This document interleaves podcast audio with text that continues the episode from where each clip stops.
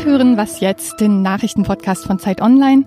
Heute ist Mittwoch, der 9. Mai und ich bin Christina Felschen. Wir sprechen über den Aufstieg Chinas und wir reden über Bildungschancen in Deutschland.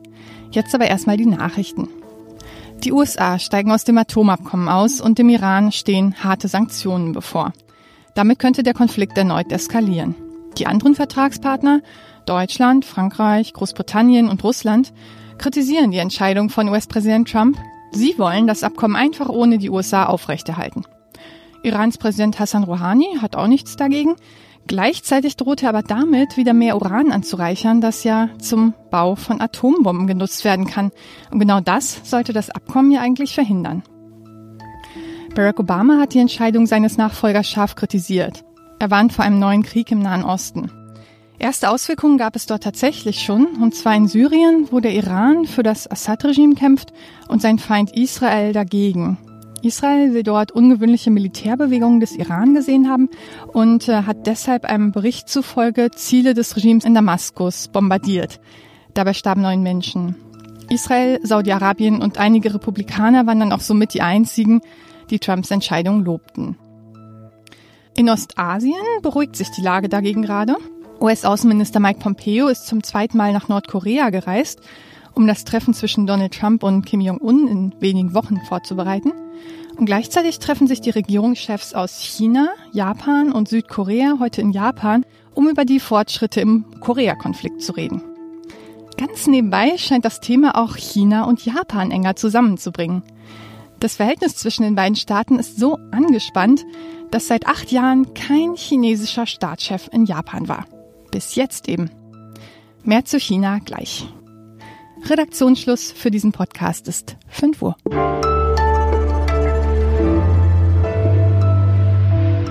Ich bin Monja Malberg. Hallo und herzlich willkommen an diesem sommerlichen Mittwoch.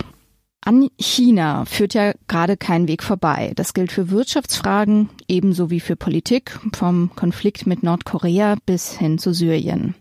Auf Zeit Online haben wir deshalb eine große China-Serie gestartet. Ich spreche darüber mit Steffen Richter. Er ist Redakteur für internationale Politik bei Zeit Online in Hamburg und außerdem China-Kenner. Hallo Steffen. Hallo Monja. Wie kamt ihr denn auf diese Idee zu der Serie? Ja, wie kam man auf die Idee? Ähm, es ist, wie du eben in der Einleitung schon sagtest, man kommt ja nicht mehr drum herum. China ist mittlerweile groß, es ist wirtschaftlich potent, politisch bedrängt es irgendwie in die Welt hinaus. Und wir müssen uns damit mit dem Land wirklich auseinandersetzen. Es ist so, dass lange Zeit China auf diesen reinen Wirtschaftsfaktor reduziert worden ist. Ähm, Deutschland und andere Exportstaaten haben gute Geschäfte mit China gemacht und man war alles, ähm, alle waren sehr zufrieden. Aber nun kommt China allmählich auch politisch ins, ins Weltgeschehen hinein und ja, nun stellt man fest, hm, wir wissen eigentlich gar nicht genug über das Land. Und das war für uns einer der Gründe, mal so eine kleine Serie aufzulegen. Im Westen gibt's ja oft so eine bisschen diffuse Angst vor China. Also vor allem, wenn es um die Wirtschaftsfragen geht, da hat man doch, hat Europa doch vor allem Angst, dass es jetzt wirtschaftlich abgehängt wird. Muss der Westen jetzt irgendwie anders mit China umgehen als bisher? Ja, das ist eine gute Frage. Ähm, also, dass Europa Angst hat, dass es wirtschaftlich abgehängt wird, ist ähm, nicht ganz unberechtigt. Die Chinesen haben das Ziel, ökonomisch auf ein ähnliches Niveau zu kommen wie zum Beispiel Deutschland. Also gerade Deutschlands Fertigkeiten im Bereich ähm, Technologie, Maschinenbau und so weiter. Das ist das, was China erreichen möchte und noch, und noch was drauf. Also sie beschäftigen sich sehr viel mit künstlicher Intelligenz, mit Robotik und so weiter. Insofern ist schon deren Ziel, um Europa auch so ein bisschen abzulösen, ähnlich die USA. Das ist vollkommen legitim. Dagegen ist überhaupt nichts zu sagen. Das haben die Deutschen vor, weiß ich nicht, 100 Jahren, ab 1871 auch gemacht. Aber wir müssen uns damit beschäftigen. So. Hm. Sprechen wir noch ganz kurz über ein aktuelles Thema. Heute trifft ja Chinas Premier Li Keqiang Südkoreas Präsidenten Moon Jae-in und auch den japanischen Ministerpräsidenten Shinzo Abe. Es geht um Nordkorea. Das Verhältnis ähm, der drei Staaten, also China, Südkorea und Japan, ist ja traditionell nicht besonders gut. Ist es jetzt ja eine chinesische Strategie, da zu vermitteln in diesem Konflikt um Nordkorea? Ja, es ist.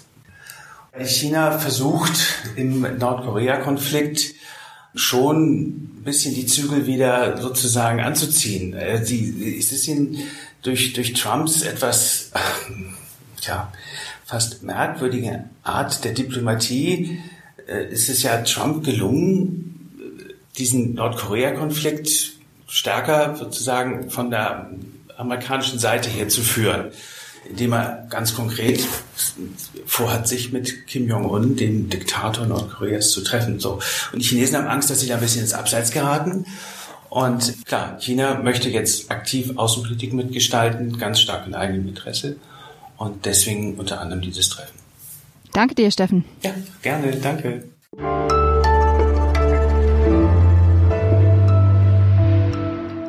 Und sonst so? Dass Journalisten die Bild-Zeitung in Schutz nehmen, das kommt auch nicht alle Tage vor. In Potsdam ist das gestern passiert. Der Parteivorstand der AfD in Brandenburg wollte bei einer Pressekonferenz nämlich keine Fragen von einem Reporter der Bild-Zeitung zulassen. Dieser hatte bei anderer Gelegenheit nämlich unangenehme Fragen zu den Kontakten eines AfD-Abgeordneten in die rechtsextreme Szene gestellt. Aus Solidarität verließen die Journalisten geschlossen den Saal. Eine Pressekonferenz ohne Presse also. Zu manchem in der AfD könnte das gefallen haben.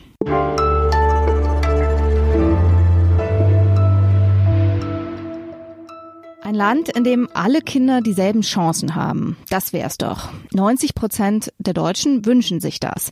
Nämlich, dass der Bildungserfolg nicht von der Herkunft abhängt. Die Realität, die sieht aber anders aus.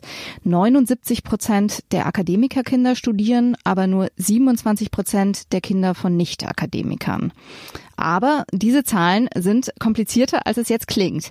Martin Spivak aus dem Wissensressort der Zeit hat sie sich angesehen. Mit ihm spreche ich jetzt am Telefon. Hallo Martin. Hallo. Deutschland galt ja nach diesem PISA-Schock im Jahr 2000 als Weltmeister der Ungerechtigkeit. Hat sich denn das jetzt verbessert? Ja, ich würde sagen, äh, es hat sich doch ein bisschen verbessert. Also es ist immer noch so, dass in Deutschland die äh, schulischen Leistungen, das, was man am Ende auf dem Zeugnis hat, das, was man am Ende als Ziel sozusagen vielleicht sogar studiert, sehr stark davon abhängt, woher man kommt, also der Bildungshintergrund der Eltern. Und äh, da ist relativ viel jetzt passiert, was von der Politik sozusagen angeregt wurde und äh, insofern würde ich sagen, in den letzten 15 Jahren hat sich etwas verbessert und es schlägt sich so ein ganz bisschen jetzt auch anfänglich auch in den Statistiken nieder. Also es ist ein bisschen einfacher geworden für diejenigen, die jetzt keinen Hintergrund haben, dass der Vater schon studiert hat, heute aufs Gymnasium zu kommen oder heute auf die Uni zu kommen. Insgesamt studieren ja immer mehr junge Menschen. Hilft es jetzt denen, die eben aus Nicht-Akademiker-Haushalten kommen? Ja, es hilft denen, in jedem Fall. Es hilft sozusagen allen, insofern, dass wir sozusagen, man kennt es vielleicht so ein bisschen mit einem Fahrstuhl vergleichen, alle fahren höher. Das heißt, aus allen äh, verschiedenen Schichten gehen mehr aufs Gymnasium. In allen Schichten ist die Zahl größer von denjenigen, die am Ende ein Hochschulstudium beginnen. Aber bei denjenigen, die sozusagen eher aus einfacheren Schichten kommen, also deren Eltern zum Beispiel nicht studiert haben, da wächst es ein bisschen stärker an. Das heißt, die Schere geht so ein bisschen auseinander, aber es bleibt immer noch so, dass, wie wir anfangs erwähnt haben, diejenigen, die Eltern haben, die selbst studiert haben, sehr viel häufiger am Ende auch zu einem Studium kommen als diejenigen, deren Eltern eben nicht studiert haben. Im internationalen Vergleich heißt es ja immer, das deutsche Schulsystem sei sehr selektiv. Also eben, dass diese Auslese bei uns nach der Grundschule schon sehr früh passiert.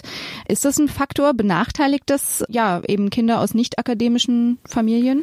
Das kann man schon sagen. Also die internationale Forschung dazu äh, sagt schon, dass Systeme, und Deutschland gehört eindeutig dazu, die sehr früh selektieren, dass die im Grunde ungerechter sind. Ähm, je länger man wartet, desto eher hat man also eine Chance, jetzt sagen wir mal Kinder, man nennt es vielleicht Spätentwickler, zu entdecken, die vielleicht die ersten Jahre noch nicht so gut sind, ähm, die aber danach durchaus die Leistung erbringen und die ein Studium am Ende vielleicht sogar rechtfertigen. Und das hängt sehr, sehr eng einfach mit der Herkunft zusammen, insbesondere weil Eltern, die selbst eine eine akademische Ausbildung, eine gute Ausbildung haben, sehr viel stärker dahinterher sind. Und da kann die Schule noch nicht so viel ausrichten in den vier Jahren. Hat man mehr Zeit, dann hat eine Schule mehr Möglichkeiten, denen, die wirklich die Fähigkeiten haben und äh, den Ehrgeiz vielleicht haben, ähm, denen auch die Ausbildung am Ende zugutekommen zu lassen, die sie verdienen. Also müsste sich das Schulsystem ändern. Das wäre unter Gerechtigkeitsaspekten ganz sicher eine Maßnahme, wenn man sagen würde, naja, wir sieben jetzt nicht nach vier Jahren schon aus, sondern vielleicht nach sechs Jahren. Andere Systeme machen erst seit nach acht Jahren. Andererseits wird der Widerstand dagegen so groß sein, dass man das, glaube ich, in Deutschland einfach nicht durchsetzen kann. Und insofern müsste man wahrscheinlich andere Wege gehen. Äh, und die werden auch gegangen. Also zum Beispiel, dass man diese Entscheidung, die nach dem vierten Schuljahr fällt, später korrigieren kann. Also es ist ja durchaus möglich, auch äh, erst die Realschule zu äh, besuchen und später danach noch ein Abitur zu machen. Und das ist in den letzten 15 Jahren, und hier hat sich wahrscheinlich am meisten getan, auch ein Weg, den immer mehr Schüler nehmen. Also, also man schafft Umwege, man schafft Anschlüsse und insofern korrigiert man ähm, damit ein bisschen oder mittlerweile doch relativ stark diese sehr starre Gliederung und die sehr starre Selektion nach den ersten vier Jahren. Dankeschön. Ja, bitte. Und den Text von Martin Spiewak, den gibt's in der aktuellen Ausgabe der Zeit. Das war's für heute bei Was Jetzt. Ich wünsche Ihnen einen schönen Feiertag, egal ob Sie es jetzt Christi Himmelfahrt nennen oder Vatertag. Wir hören uns am Freitag wieder, wenn Sie mögen. Tschüss.